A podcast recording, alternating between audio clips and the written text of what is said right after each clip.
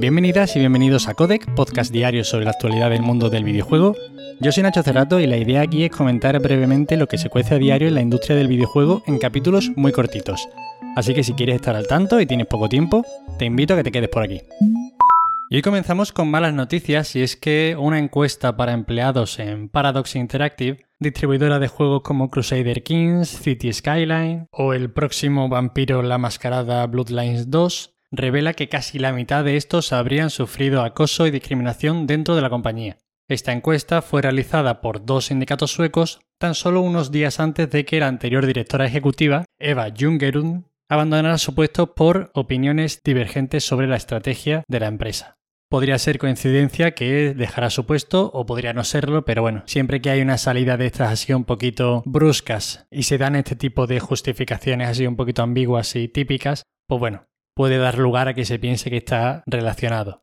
Siguiendo con los datos que arroja esta encuesta, los resultados son especialmente significativos con respecto a las mujeres de la compañía, las cuales supusieron un 26% de las personas encuestadas, solo un 26%, y el 69% de las encuestadas declararon haber sufrido algún tipo de malos tratos. En el informe que se hizo tras estas encuestas también se describe una cultura del silencio en la compañía, y es que casi ningún empleado que ha sufrido algún tipo de abuso ha sentido que el problema se abordara de la forma adecuada.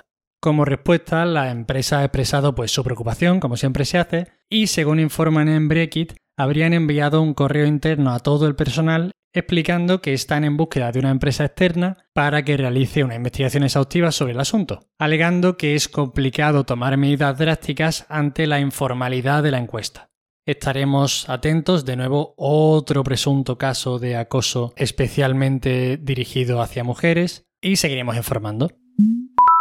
Terremoto en sentido figurado en Tripwire, la editora de Killing Floor, Kivalry o Miniter, tras las declaraciones antiaborto de su ahora exdirector John Gibson. Y es que la última actualización que tenemos es que ha dejado su cargo de director y lo ha reemplazado el actual vicepresidente y cofundador de la compañía, Alan Wilson. Os cuento lo que ha pasado y os pongo en contexto por si alguno no se ha enterado. La semana pasada entró en vigor una nueva ley antiaborto en Texas, estado que podemos catalogar de forma breve como muy conservador, o de hecho como el más conservador, por la cual se permite que cualquier persona que realice un aborto en el que se haya detectado actividad cardíaca en el embrión, cosa que suele suceder a las seis semanas, y a las seis semanas hay muchas mujeres que todavía no saben que están embarazadas, pueda ser denunciada. Y tras la entrada en vigor de esta ley, como decía el exdirector de Tripwire, expresaba su orgullo ante este suceso y se proclamaba pues como un desarrollador pro vida. Como consecuencia de esto, varias desarrolladoras que han estado trabajando con esta editora pues están mostrando su descontento y su rechazo, como por ejemplo la desarrolladora Shipwright Studios, que ha comunicado expresamente que dejarán de trabajar con la editora, o Thorn Banner Studios, que a pesar de no haber especificado que se desvinculan totalmente, han mostrado un gran desacuerdo en un comunicado que han compartido en Twitter. Además de estos estudios, varias figuras importantes en la industria han criticado estas declaraciones como Cory Barlog, Cliff Blesinski o Alana Pierce. Tras este relevo en la cúpula de Tripwire, la compañía compartía un comunicado en Twitter en la que decían, y cito textualmente, estos comentarios hacen caso omiso a los valores del equipo, de nuestros socios y de una parte importante de nuestra amplia comunidad. El equipo directivo lo lamenta profundamente y se ha unido en el compromiso de tomar acciones rápidas y de fomentar un ambiente más positivo.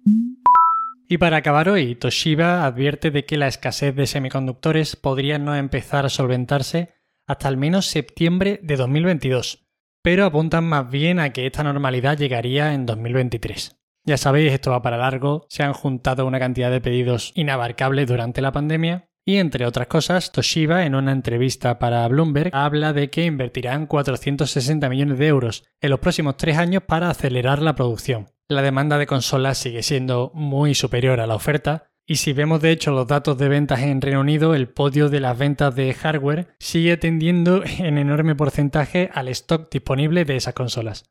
Y eso son todas las noticias de hoy. La verdad es que no ha sido un capítulo de noticias especialmente alegres, pero espero que os hayan parecido interesantes ya sabéis, cualquier queja, sugerencia o comentarios me tenéis en arroba Nacho en Twitter.